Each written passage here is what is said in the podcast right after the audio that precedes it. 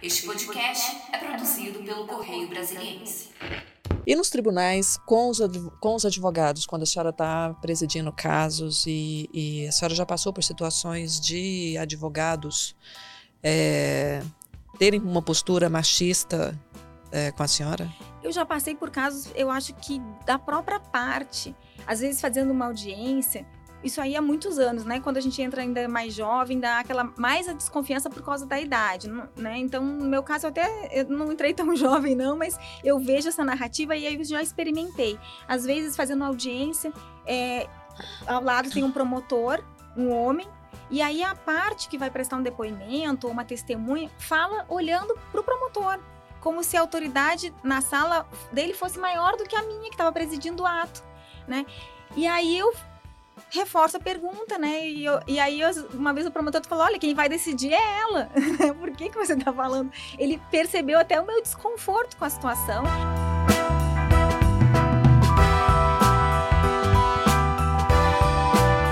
Olá, eu sou Adriana Bernardes e estamos aqui hoje reunidos para mais um podcast do Correio Brasiliense.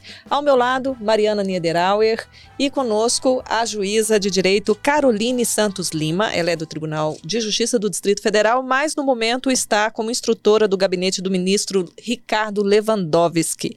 Muito obrigada, senhora, pela presença. Eu que agradeço a oportunidade de conversar com vocês. Muito obrigada. Bom, nós estávamos batendo um papo aqui antes de começar e falávamos sobre os caminhos da conciliação. A conciliação que a gente faz todos os dias, no trabalho, em casa, nas escolas, mas ela também acontece no Poder Judiciário e com questões que é, é, ultrapassam essa questão é, domiciliar, né, doutora? A gente estava falando de casos que estão sendo tratados na forma de conciliação em âmbito nacional, envolvendo aí os entes federativos. Como é que está essa questão hoje dentro do tribunal, doutora? Então, essa questão cresceu muito nos últimos anos, né? O CNJ fez um trabalho de divulgação e de implementação dessa política nacional e os tribunais aderiram. E hoje a conciliação e a mediação, né, que são esses métodos que a gente fala autocompositivos, né, que as próprias partes resolvem seus problemas, vem crescendo e não se resume mais àquelas questões individuais, né? As questões de consumidor, né, que nós estávamos acostumados com os juizados especiais, as questões de família, as questões trabalhistas, né? A conciliação e a mediação ela vem crescendo, tomando uma proporção muito maior, para que demandas complexas, envolvendo políticas públicas, envolvendo conflitos federativos, é, possam ser resolvidas pela via do diálogo, algo que a gente não pensava, né? Até pouco tempo. Nós, nós do, do direito, crescemos com, aquele, com aquela ideia de que o, dire, o interesse público é indisponível e não pode ser objeto de negociação. Então, ninguém pode abrir mão. E com base nessa premissa, se criou uma barreira de que essas questões envolvendo direito público, envolvendo políticas públicas, não poderia ser resolvido pela via da conciliação e da mediação. E aos pouquinhos, né, os estudos foram mostrando que não é bem assim, que existem, existe margem para negociação. Então, acho que hoje há uma abertura dentro do Poder Judiciário, em diversos tribunais, inclusive no Supremo Tribunal Federal, para que essas questões possam ser resolvidas pela via do diálogo, da negociação. Inclusive, é uma coisa de imaginário, né, da gente ver na TV o juiz batendo martelo. Acho que tem, tem essa, essa coisa também, né, que fica na nossa cabeça, assim, de, de ficar pensando como seria na vida real, que, que, que teria alguma semelhança com isso, né? É, essa ideia de transferir para um, um terceiro a solução do problema como se ele tivesse uma capacidade maior de resolver. Em alguns casos, é necessária aquela jurisdição tradicional, é verdade. Né? Nós temos várias matérias que exigem né, uma, uma decisão uma firme né, de um terceiro, que é o juiz. Mas em outros casos, a mediação e a conciliação se mostra mais efetiva, no sentido de que se resolve aquela temática de forma ampla, não se fica é, preso àquilo que foi pedido e o conflito não volta para o Poder Judiciário, que é algo bastante é, interessante. Torna a justiça mais eficaz mais e mais célere. Mais célere, mais efetiva e é a solução duradoura. Porque não adianta resolver um problema hoje, dar uma sentença, resolvi, tirei o processo da minha frente, né? Cumpri lá a minha estatística. Daqui a dois meses, aquela determinação não foi cumprida e o processo volta para o Poder Judiciário. E aí, aquela celeuma que não acaba nunca, que nós sabemos que vários processos aí já, já tramitam há anos e anos, porque a decisão não pode ser cumprida, ou porque não tinha como ser cumprida, ou porque há uma série de dificuldades que impedem o cumprimento. Por outro lado, quando as, as pessoas envolvidas ou os entes envolvidos, eles colocam na mesa aquilo que é factível, aquilo que é possível, qual é o prazo, a possibilidade de que essa solução deixe todo mundo mais contente, podemos dizer assim, mais satisfeito com a resposta, é, é muito maior. E aí esse processo não volta para o Poder Judiciário, né? E a senhora estava dizendo que esse processo de conciliação ele está ganhando tanta força dentro do, do, Judiciário que a ministra Rosa Weber criou um núcleo de conciliação. É, como é que é esse núcleo? E se a senhora pudesse citar casos para gente é, em âmbito é, nacional que já estão, casos que já estão sendo tratados dentro dessa perspectiva no gabinete do ministro Lewandowski já havia essa, essa cultura, né? Alguns casos já eram resolvidos pela via da conciliação. Ao caso aquele dos planos econômicos envolvendo bancos, que foi resolvido. E essa, essa, esse viés do diálogo, ele foi se expandindo, né? É, o Supremo conta hoje com um núcleo de mediação e conta agora, a partir da gestão da ministra Rosa, com uma, um, um, centro de tratamento de demandas complexas para abarcar não só a conciliação, a mediação, a negociação, outras formas de solução que não são aquelas tradicionais que nós estamos acostumados. Algumas demandas muito complexas precisam de uma abertura maior, de uma conversa, de entender é, é, de forma mais aprofundada o que está por trás daquele conflito. Às vezes o processo ele é só a fachada, né? Quando se começa a conversar com as pessoas envolvidas, começar a entender, estudar melhor o caso, nós observamos que há uma série de questões que precisam ser equalizadas, que se não resolver o que está por trás, processo não, não tem fim. O caso está dentro dessa perspectiva, né? Está sendo tratado dentro dessa perspectiva de conciliação. O que, que a senhora pode dizer para a gente desse caso? A gente sabe que muitas coisas a senhora não vai poder abrir para os nossos ouvintes, mas o que Fala um pouquinho para gente de como é que está essa questão. É um caso bem é, exemplar e vai, vai servir, vem sendo divulgado aos poucos, o processo está em tramitação ainda, né?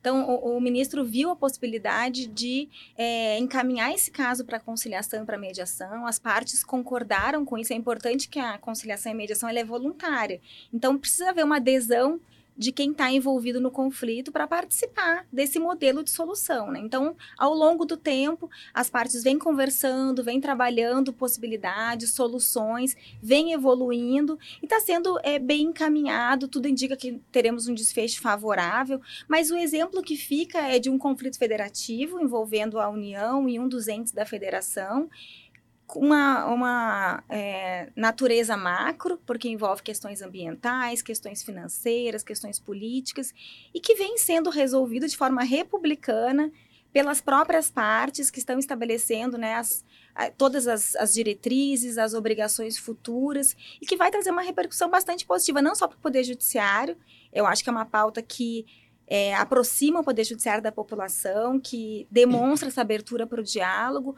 como também para a questão de fundo, né, para a questão ambiental, é, para é, o próprio diálogo, para a questão republicana, que é importante que seja fomentado, para que a gente viva numa harmonia, né, para que os entes, né, os, os estados tenham uma boa relação com a União, isso aí acaba retornando para a população. A senhora falou que é importante que todas as partes queiram participar da conciliação, né? Quem decide é, se um caso é, vale para conciliação ou não? É o juiz que vai indicar aquele caminho ou alguma das partes pode também fazer esse pedido à justiça? Hoje em dia, qualquer pessoa na petição já pode demonstrar que tem um interesse para encaminhar esse caso para conciliação ou para mediação. Isso aí o próprio Código de Processo Civil já estabelece lá essa possibilidade. Mas eu acredito muito no, no, na sensibilidade do magistrado que analisa aquele conflito porque é olhando é, a narrativa das partes, é conversando com as partes de N maneiras, de maneira até informal, que se percebe essa possibilidade. Então, nesse caso, o ministro viu que havia ali algo, uma abertura para uma tentativa de conciliação e encaminhou esse processo. Às vezes, as próprias partes já podem dizer na, na petição, na contestação, na maneira, ou telefonando para. Eu acredito muito na, nessa, nessa é, abertura informal mesmo, é, no caminho assim, não tão rígido como a gente acostumou a, a, tratar o processo, né? Mas dizer, olha, eu acho que nesse caso aqui dá para tentar uma conversa, ligando, conversando, mandando um e-mail. N maneiras de se encaminhar, de dar uma sinalização para que haja essa preparação. Né? O Poder Judiciário tem algumas áreas específicas para trabalhar isso aí, e tem as, as varas né, tradicionais em que a gente tramita os processos, né? Para que haja essa conversa, é importante que as partes sinalizem, mas é importante também que o juiz veja um caso e diga, não, esse caso aqui eu acho que dá para encaminhar, acho que tem um, um, uma, uma, possibilidade, uma chance de resolver na base da conversa. E eu acho que é importante essa sinalização, tanto do CNJ, quanto, por exemplo, da ministra Rosa, para que é, se veja que não é, que não são casos que a gente geralmente liga muito, que a gente estava falando, a, a, casos domésticos, de, de guarda de, de, filhos, mas que podem ser, né, a conciliação pode ser aplicada também em casos envolvendo até o governo federal, né, entes federativos. É, na, quando a gente faz formação em área de mediação, o que nos é dito é que quase todos os casos podem ser resolvidos, né, e aí os exemplos são assim, exemplos de guerra, exemplos, né, conflitos internacionais e tudo, e a gente sempre fica desconfiada, ah, mas eu acho que na prática é só lá é, a passagem aérea que deu problema, é não sei o quê. E aí a gente vai vendo que dá para resolver muita coisa. Dá para resolver quase tudo, na verdade. Né? O Supremo tem encaminhado para essa área de conciliação do, do, do, STF diversas temáticas que até então não se pensava em resolver isso conversando, é, ouvindo, né? que normalmente a gente acompanhava lá na, na TV Justiça por meio da, da, da sessão do plenário. Né? Então, eu acho que é uma fase de transformação, é uma fase de abertura para o diálogo, uma fase de olhar o processo com outros olhos olhos. A senhora Desculpa. A senhora poderia citar, a senhora conseguiria citar um caso emblemático que foi resolvido no Supremo por meio da conciliação e em seguida falar para a gente o que, que vem aí de grandes questões nacionais, que nós temos muitas, é, algumas que já chegaram para essa uh, para esse caminho de solução por meio do diálogo? Ah, sem dúvida, eu acho que o caso é, dos planos econômicos que assoberbou o Poder Judiciário com centenas, milhares de ações né, ao longo dos anos. É, o, a conciliação, além dela ter essa questão de resolver o problema para as partes de maneira mais efetiva, ela também serve como uma uma barreira para que outros processos daquela natureza venham para o Poder Judiciário. Ela tem o, a, a, capacidade de diminuir o acervo, de diminuir o trabalho que nós vamos ter no futuro. Então, esse caso dos, dos planos econômicos é um caso já mais antigo, mas que ainda hoje ele surte efeitos, porque são demandas que chegariam normalmente ao Poder Judiciário e que não vão chegar porque já foi feito um acordo lá atrás que já se resolveu qual era a solução para aquele caso. Então, se a pessoa tivesse uma demanda que fosse relativa àquilo lá, já tinha uma decisão, já se, todo já mundo já sabia o que fazer para resolver a questão. Exatamente. Não chegava ao Poder Judiciário mais um processo a respeito exatamente. daquilo. E aí, como eu falei, essa, essa solução autocompositiva, ela já existe há muitos há muito, muitos anos para diversas matérias, mas para essas questões maiores, né, no, no âmbito do próprio Supremo Tribunal Federal, ela é mais recente. Hoje já se trabalha é, conciliação e mediação até é, em controle de constitucionalidade. Que é, se falasse isso há um tempo atrás, ia soar como uma, uma coisa absurda, fora de qualquer manual de direito constitucional. Então, a gente está em pleno processo de transformação em relação a isso. A questão das políticas públicas mesmo, que nós temos aqui no DEF, uma série de questões envolvendo creche, escola, é, fornecimento de medicamentos, tudo isso aí é possível resolver na forma do acordo, né? Envolvendo quem está é, engajado naquela política pública, quem sofre as consequências da falta daquela política pública, associações de pessoas envolvidas na, no tema, trazer todo mundo para a mesa de negociação, é perfeitamente possível fazer isso.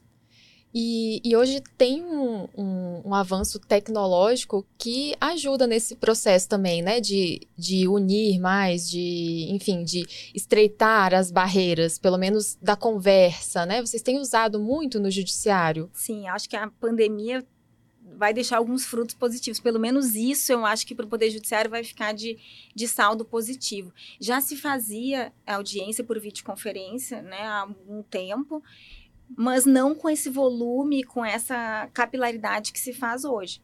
Fomos obrigados a nos adaptar com uma certa velocidade, o Judiciário fez isso muito bem, de migrar para o meio digital, tão logo a pandemia nos tirou dos fóruns. Só que o fruto disso aí vai ser permanente, a aproximação das pessoas que antes era dificultosa, é, custosa para participar de uma audiência, partes em lugares diferentes, em países diferentes. Hoje, em questão de segundos, as pessoas conseguem conversar, falar olhando no olho, é, abrir o coração, se for o caso, uma questão que exige uma, um, um diálogo mais, mais próximo. E mesmo quando a gente fala de conflitos federativos, em que a gente tem entes, tem técnicos que estão em lugares diferentes, imagine que uma, uma temática complexa, ela envolve não só os advogados, mas envolve o, o engenheiro, né, o técnico da área, o médico que tem que ser ouvido, pessoas de diferentes áreas que precisam, às vezes, deixar o seu, o seu trabalho naquele dia para participar de uma audiência. Se essa audiência pode ser realizada por meio virtual, num formato híbrido, quanto melhor. Todo mundo pode participar, todo mundo pode ser ouvido. Então, a chance de que aquela solução seja realmente a solução boa, a solução eficaz, a solução eficiente é muito maior. Então, além, de, além da redução de custos, que é é, evidente, há também essa abertura de poder escutar todo mundo, de poder ouvir todo mundo, todo mundo pode contribuir, todo mundo se sente, de certa forma, partícipe daquela solução. Todo mundo colocou um tijolinho lá e ajudou a construir. Então, o resultado é muito melhor. Eu acho que a, a tecnologia veio para essa área de forma. É, é, irrevogável, a gente não tem como pensar mais em se fazer isso sem o uso da tecnologia e alavancou de maneira, é, acho que talvez impensável. Se a gente pensasse nisso aí há 10 anos, era algo né, do tempo do, dos desenhos animados, né? Entendi. É, sobre, a senhora estava dizendo um pouquinho antes que quando se vai participar de um curso de conciliação e que se fala que quase tudo pode ser resolvido numa mesa de conciliação, há uma certa dúvida, paira uma certa dúvida, mas será que é mesmo? É, nessa, é, nessa experiência que a senhora tem como conciliadora, qual foi o, o caso que a senhora mais se orgulha de ter conseguido trazer uma solução e um que tenha sido uma frustração? Teve um caso, e foi bem interessante, que foi um dos primeiros casos que a gente fez uso da, da, da, tecnologia, da videoconferência. Era um caso, era um caso, não era um caso de família, mas era um caso que envolvia é, afetos, né? Era um caso de indenizações é, decorrentes de, de abandono afetivo, né? De pais que se separaram e ficaram longe dos filhos. Isso aí acabou indo para uma vara civil. E esse caso foi parar no centro de conciliação do, do Tribunal de Justiça. E a dificuldade era muito grande porque eles moravam em países diferentes. Então, eles não tinham, eles não tinham diálogo nenhum. E é, a audiência daquela maneira foi muito interessante porque chegou no, no centro, quando se viu que é, a pessoa morava em outro país, automaticamente já devolveram para a vara. Eu falei, não, espera aí. Eu sempre fui muito fã da tecnologia, muito adepta de usar isso. Desde muito antes eu já fazia atendimento de advogado por videoconferência e audiência. Sempre onde eu passava, eu montava uma salinha de videoconferência e uma brinquedoteca. Onde eu passava no tribunal, eu fazia isso.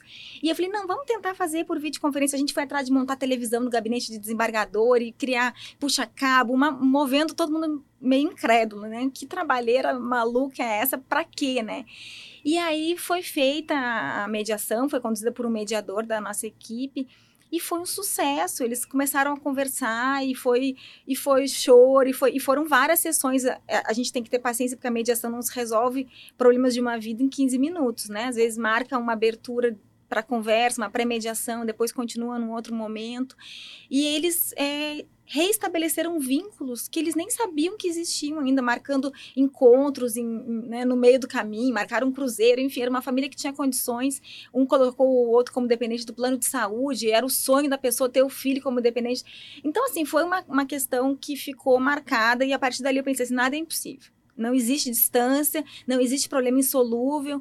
Aquele processo, ele, aquela, aquela, aquela mediação, ela resolveu uma série de outros processos que nem estavam naquele momento, mas que eram questões que tinham é, sido objeto de, de conflito naquela família, né? Tinha questão civil, tinha questão de família, tinha questão de cobranças, enfim, resolveu uma série de questões num por, via, por uma, E tinha uma, uma equipe multidisciplinar para atender esse caso? Nesse caso, tinha uma media, um, um mediador bastante uhum. experiente. Quando são casos muito complexos, nós fazemos a comediação. São dois mediadores que se ajudam, né, que trabalham, né, dividem as tarefas ali da maneira que eles acharem mais conveniente para atender aquelas pessoas. Mas foram eles que resolveram o problema. É, o mediador, ele foi o facilitador, ele fez aquele, aquela ponte.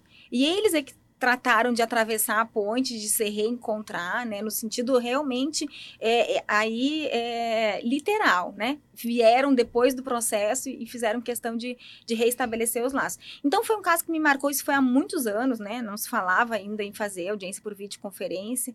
Era um caso civil que teve é, repercussão no, na, na família também.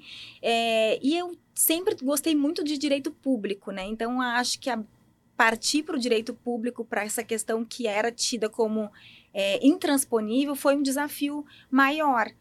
É, as questões ambientais aqui no DF sempre me, né, me, me traziam uma, uma certa inquietação.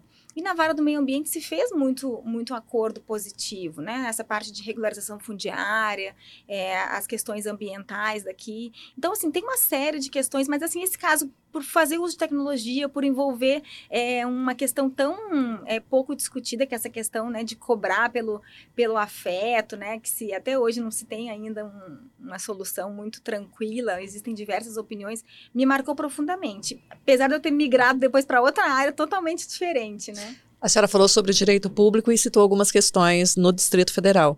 A senhora chegou a atuar na questão da regularização da, da ocupação da orla do Lago Paranoá? Essa questão foi interessante também, porque era um processo que aconteceu, tramitou antes de eu chegar na, na vara, mas a sentença que resolvia o problema, que resolvia, dizia que tinha que ser desocupada determinada área do Lago Paranoá, não era, não era cumprida pelas partes. Ela não era, simplesmente ela se aplicava multa e não era cumprida, enfim. Aí esse caso foi encaminhado é, para a época, né, para o centro de mediação que o tribunal tinha naquele momento, se deslocou da vara e foi para lá. E é lá eles fizeram um acordo, né, que acho que vem sendo cumprido ainda. Ele estabeleceu é, uma desocupação de forma parcelada, foi um acordo parcial.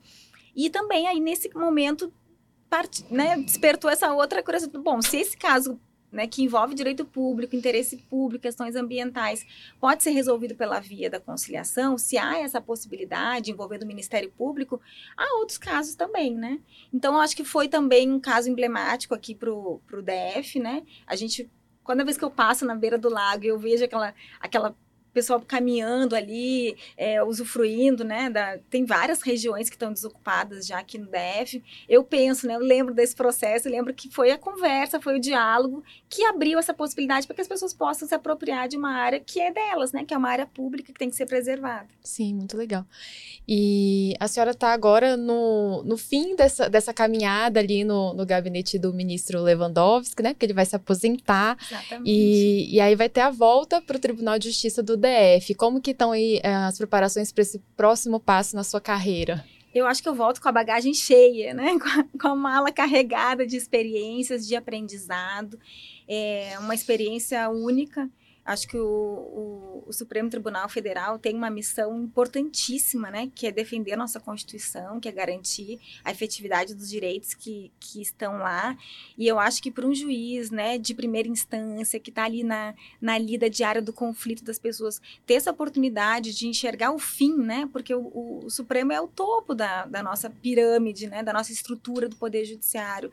Então, sair da, da base, enxergar o conflito de um outro ponto, de de um, um outro olhar é extremamente enriquecedor, né? Conviver com equipes altamente qualificadas, né?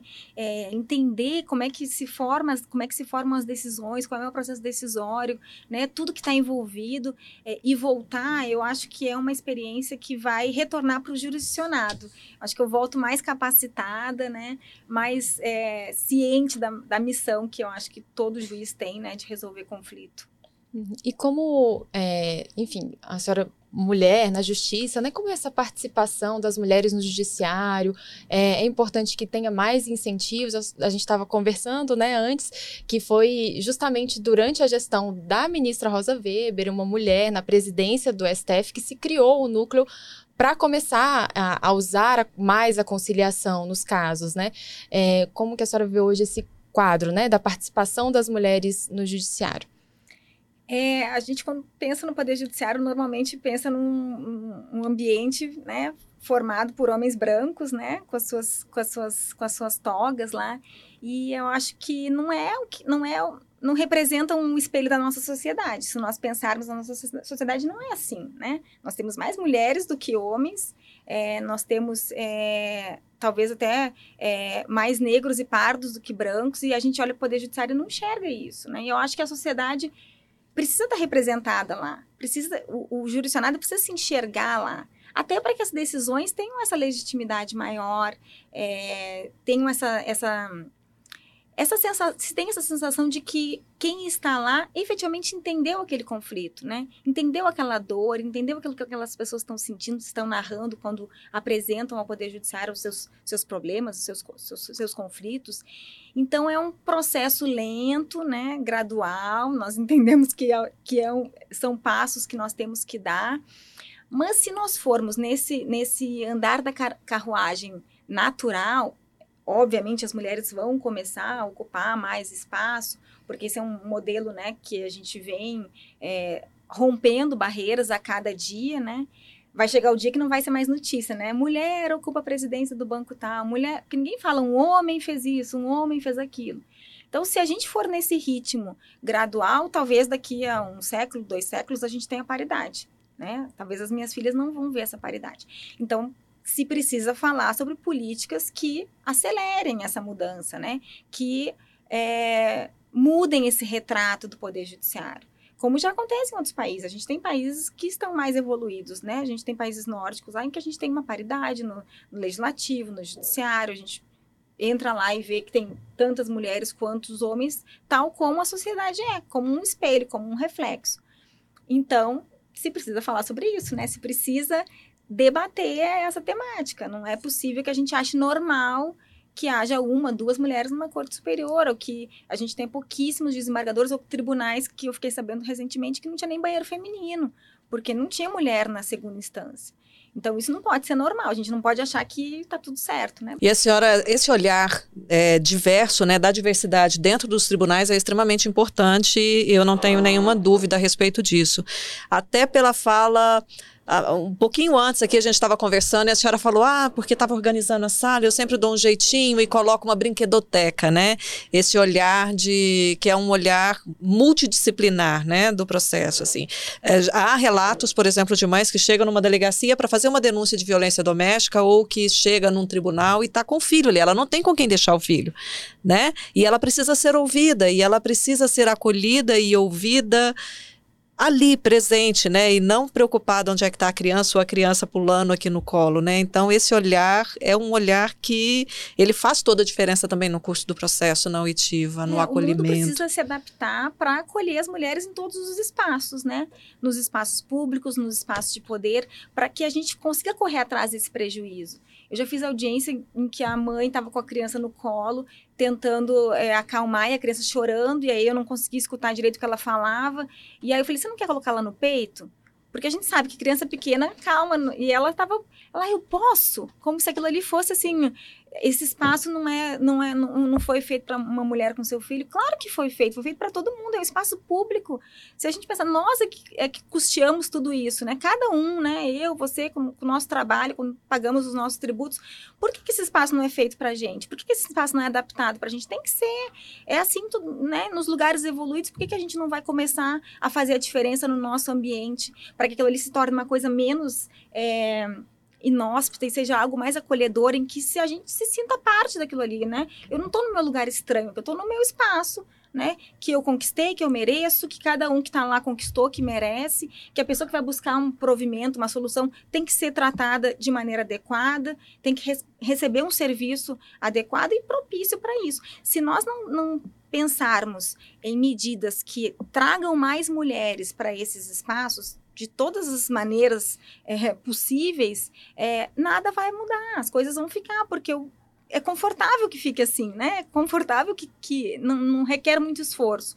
Então a gente tem que pedalar um pouquinho mais para que as coisas mudem. E precisa muito vida das mulheres também, né? Eu tô tentando lembrar, a gente noticiou, acho que no ano passado, um caso assim, é, acho que um pai levou um filho para uma audiência e aí tudo virou uma coisa em torno dele, assim, de, de deixá-lo mais confortável. Nossa, mas ele tá com o filho na audiência, ele é um herói, é, né? Exatamente, é um, herói. É Isso é um acontece herói. no supermercado, né? O homem vai para o supermercado com a criança, nossa, ele é o, o cara perfeito, não, é a frase né? que ela não basta ser pai, né? Tem que participar, não é aquilo que a gente, que a gente viu propaganda na televisão dizendo isso. Olha, brincar com o filho é algo extraordinário, né? É o que a gente faz todos os dias. Eu acho até que a gente vem evoluindo bastante na divisão operacional das tarefas, né? Acho que todo mundo consegue observar que a gente divide né, a realização de uma maneira mais igual do que era 20, 30 anos. Mas a gente tem que falar sobre a carga mental, porque quem pensa até na divisão, na forma como. é a mulher. Né? A mulher que pensou tem que levar tal coisa, pagou tal conta, tem que levar no pediatra. Na maioria das casas brasileiras, ainda a carga mental recai mais sobre a mulher. E é um cansaço é, que acomete todo mundo, não, não, é, não, não escolhe, né? Qualquer mulher que tem dupla, dupla, tripla jornada sabe do que eu tô falando, esse peso que a gente tem de pensar as soluções, de pensar a rotina, de pensar no que tem que ser feito, e aí o outro vai lá, não, eu vou executar. Só que a execução não é talvez o mais cansativo, o mais oneroso, e, a, e o pensar a rotina, essa carga mental, ela é absolutamente invisível. Ninguém vê que isso é feito, ninguém pensa que isso pesa sobre a mulher é, o tempo todo. Então, a senhora atuou em um processo em que se cobrava valores diferenciados nas baladas para as mulheres, né? uhum. né? Para as mulheres, elas pagavam mais barato do que os homens. É, a senhora atuou numa questão como essa, para resolver essa questão. A senhora acredita que a presença fortemente masculina dentro dos tribunais, ela, ela resulta num julgamento é, preconceituoso e machista em questões relacionadas a gênero, apesar de haver já uma legislação prevista de, olha, esses casos julga-se assim, esses casos age-se assado? O olhar é diferente, né? O olhar do homem sobre um conflito, ele não é igual ao olhar da mulher. Lógico que as leis são as mesmas, é, a técnica que vai ser aplicada pode ser exatamente a mesma, mas o olhar, é, a experiência, ela é diferente. Nós temos diferenças, não tem a menor dúvida em relação a isso, né? É, é até, é até biológico. Então, eu acho que uma presença mais forte das mulheres é, dentro do Poder Judiciário, ela consegue equalizar é, esse, essa, essa resposta que o Poder Judiciário entrega para a sociedade. Cada um vai trazer né, as suas pré-compreensões, né, a forma de, de, de, agir que aprendeu. É, a legislação ela é a mesma e ela tem que ser aplicada, né, tanto seja por um, um juiz ou por uma juíza, de maneira igual. Mas a formação dessa, dessa, desse convencimento, ele passa sempre pelas nossas pré-compreensões. E eu acredito que um poder judiciário ocupado por mais mulheres, que seja mais representativo da sociedade, ele vai trazer um senso de justiça maior, especialmente nessas questões de gênero, nessas questões que envolvam é, o papel da mulher na sociedade, a maneira como ela é tratada. Esse caso é um caso emblemático que voltou agora à discussão. Novamente, eu estava lendo por conta de um caso de um jogador de futebol, enfim, aí tra tra tratou essa questão né, da mulher é, que é tratada né, como um atrativo para um estabelecimento comercial, né, a entrada da mulher é facilitada para que aquela, aquele ambiente seja mais interessante, para que atraia mais consumidores e por aí vai essa questão é uma questão que tem que ser analisada com cautela, né? Porque tem a questão da dignidade, tem a questão dos direitos fundamentais que estão envolvidos aí, e tem principalmente achar que a, a, o olhar, achar que isso é normal, que isso tá tudo certo, que é isso mesmo. E né? que a mulher é um produto a ser exposto e a ser atraído com a finalidade usado, de lucro. Que vai ser né? usado como um insumo a mais, né? Olha, veja bem, nessa minha balada aqui tem várias mulheres e eu cheguei a receber uma vez uns panfletos que dizia o seguinte: que mulher pagava menos, mas se tomasse dois shots de tequila entrava de graça. Ou seja, incentivando a mulher a, a se tornar mais vulnerável até a sofrer uma para sofrer uma violência. Então, assim, esse cuidado nós precisamos ter, né? Não só é, no momento de julgar, mas no momento, todos nós, de forma crítica, analisamos uma situação e achamos, não, isso não, não pode estar certo. Isso não pode ser, não, não pode ser algo que a gente a, a, aplauda. Isso não está abarcado pela livre iniciativa. Isso ultrapassou, né? Não existe um direito absoluto. Todos os direitos, eles têm que dialogar. Então, no momento em que uma determinada atitude, ela ofende algum direito fundamental, esse, essa, essa, essa atitude tem que ser analisada, né? E pode ser levada até o Poder Judiciário para que aí sim seja feita uma, uma, uma análise mais criteriosa, né? Uma comparação com o que está na nossa Constituição e veja se aquilo ali realmente tem um fundamento legal ou se já ultrapassou todos os limites. E, doutora, para além da questão da, do julgamento, né, da, do, do trabalho do juiz, com relação à carreira, é, como que a senhora vê hoje? É, as, as juízas, mulheres, são respeitadas dentro do judiciário? É, tem aquela visão de meritocracia, se ela passou é porque ela realmente é capaz, ou ainda se vê preconceito até nesse meio, assim, né, de desvalorizar o trabalho da mulher? Eu vejo assim que o acesso ele obedece às normas que estão lá na nossa Constituição. Nós temos resoluções também que tratam do, da, da, forma de acesso ao Poder Judiciário. Agora, o que nós falamos muito, assim, e aí entre as mulheres, é claro, do Poder Judiciário, a mulher ela sempre tem que é, pedalar mais, ela tem que se esforçar mais, ela tem que. Ela vai conseguir o reconhecimento, mas ela tem que correr muito atrás daquele espaço né, para conquistar e, e, ter talvez o reconhecimento que um homem fazendo menos conseguiria é, de forma tranquila. Muito mais rápido, né? Muito mais rápido. E aí a, a, eu acho que a questão dos papéis que a mulher desempenha na sociedade pesa bastante. Né? A, qualquer qualquer é, é convite que é feito para uma, uma mulher ocupar um determinado espaço, a gente sabe que sempre leva em conta, ah, mas será que ela tem filho pequeno? Será que ela vai conseguir estar tá disponível? Será que ela vai conseguir conciliar tudo isso com a vida? E às vezes até com um olhar assim, ah, será que eu não vou criar um problema para essa mulher? Será que eu não vou... E não é por aí, né? Tomando a decisão é... por ela, que é o que a gente estava falando. Às vezes as pessoas têm condições de tomar as próprias decisões, né? Sem dúvida. E se nós pensarmos, eu acho que o poder, o serviço público, ele ainda está um pouco à frente é, nessa questão de igualdade. Mas na iniciativa privada, uma coisa mais evidente ainda, né?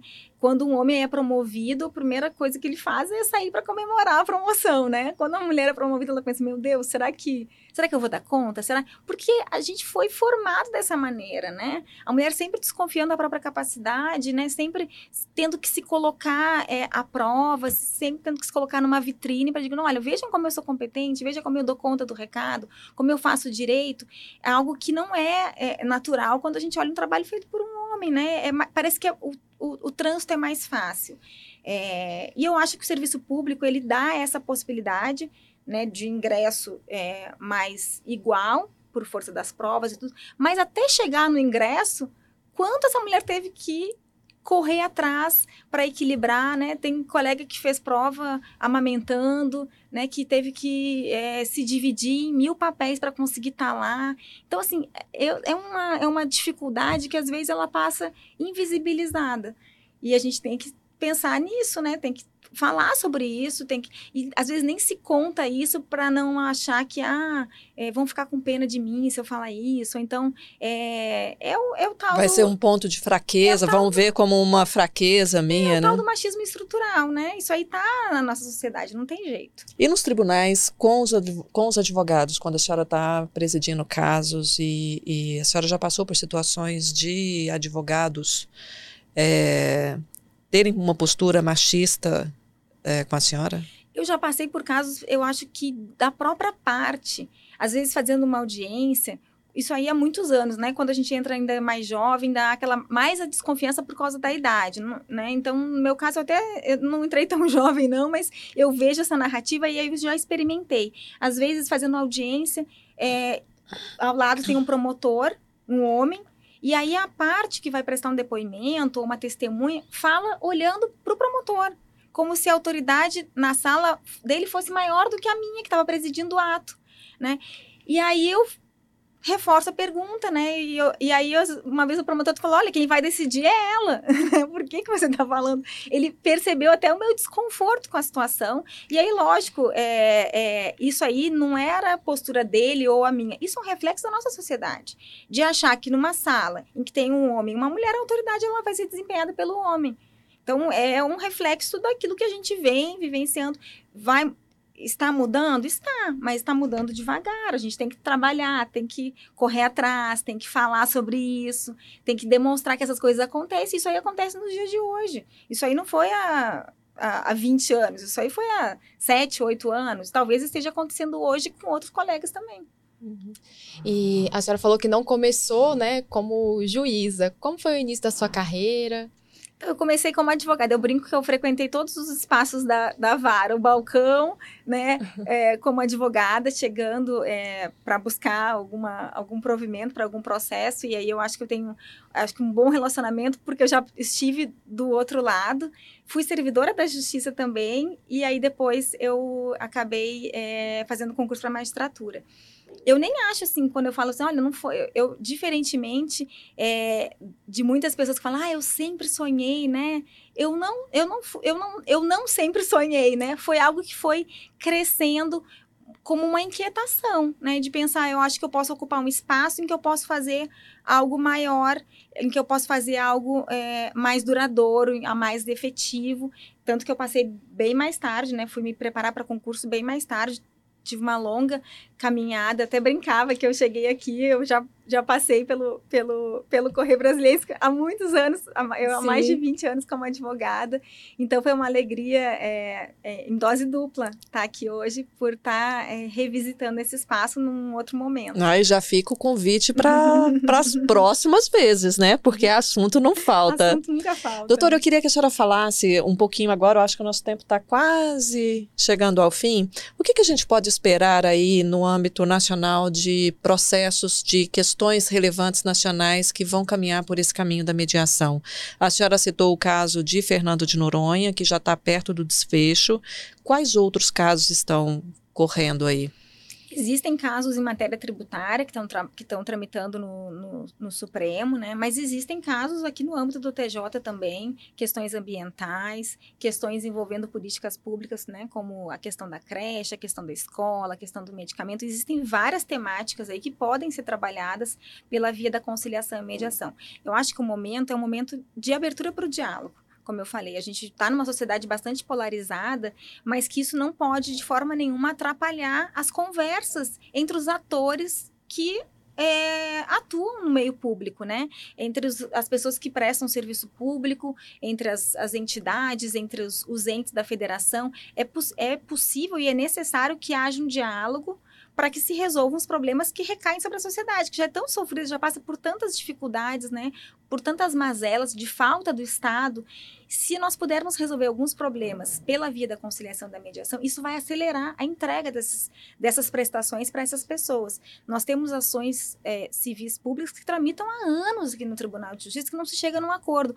Entra governo, sai governo, aí a culpa é sempre do outro, aí vai ficando, aí tem a questão de orçamento, aí tem a questão que o judiciário não pode é, enveredar por esse caminho, aquelas discussões que não acabam nunca, e quem sofre as consequências é a sociedade, né, que enfrenta né, uma, uma vida difícil, né, faltando absolutamente é, muitas das prestações que a Constituição é, assegura. Então, eu acho que a via da conciliação e da mediação, ou da mesmo da negociação, mesmo que seja fora do processo judicial, mesmo que seja né, no ambiente extrajudicial, antes de se entrar para o Poder Judiciário. Por que não é, é, as pessoas envolvidas, né, é, os entes da federação, o próprio Estado, por meio das suas secretarias, dos seus, dos seus governos, sentar para negociar e construir soluções conjuntas, é, duradouras, que atendam a população de maneira mais efetiva. Eu não vejo só, eu não vejo só o Poder Judiciário como um caminho para isso. Lógico o Judiciário é um ambiente seguro, em que as pessoas se sentem à vontade para fazer o acordo, porque sabem que vai ser analisado e que vai ter uma força é, mais efetiva para o seu cumprimento. Mas essa ideia de se resolver as coisas conversando pela via do diálogo, da negociação, ela não se restringe ao Poder Judiciário, ela pode ser feita né, no nosso condomínio, na escola dos nossos filhos, na nossa rua, é, nos, nos palácios de governo, em qualquer espaço público ou privado em que haja algum conflito. É um incentivo a uma mudança cultural mesmo, né? É, construir, se responsabilizar pelas soluções também, né? E aprender a conversar. Eu acho que é um aprendizado é, que nós temos que é, fomentar, talvez aí nas gerações que estão crescendo, para que antes de buscar a ajuda de um terceiro, a gente tente conversar. Vamos tentar resolver aqui o que está acontecendo, qual é o problema, de que forma a gente pode achar aí o caminho do meio que seja bom para todo mundo. É por aí. E o primeiro passo para se ter sucesso numa mediação qual é? É a vontade. É a vontade, é a, a voluntariedade é o, o, o principal. E talvez um exercício de empatia, se colocar no lugar do outro, em qualquer situação, é o fundamental para começar a construir a ponte. Muito obrigada. Doutora Caroline Santos Lima esteve aqui hoje com a gente no podcast do Correio. Agradeço muito a presença, doutora. Eu Foi um prazer recebê-la aqui. Foi um papo muito animado, gostei muito. Obrigada, Adriana. E o Obrigada. podcast do Correio fica por aqui. Até a próxima. Tchau, tchau.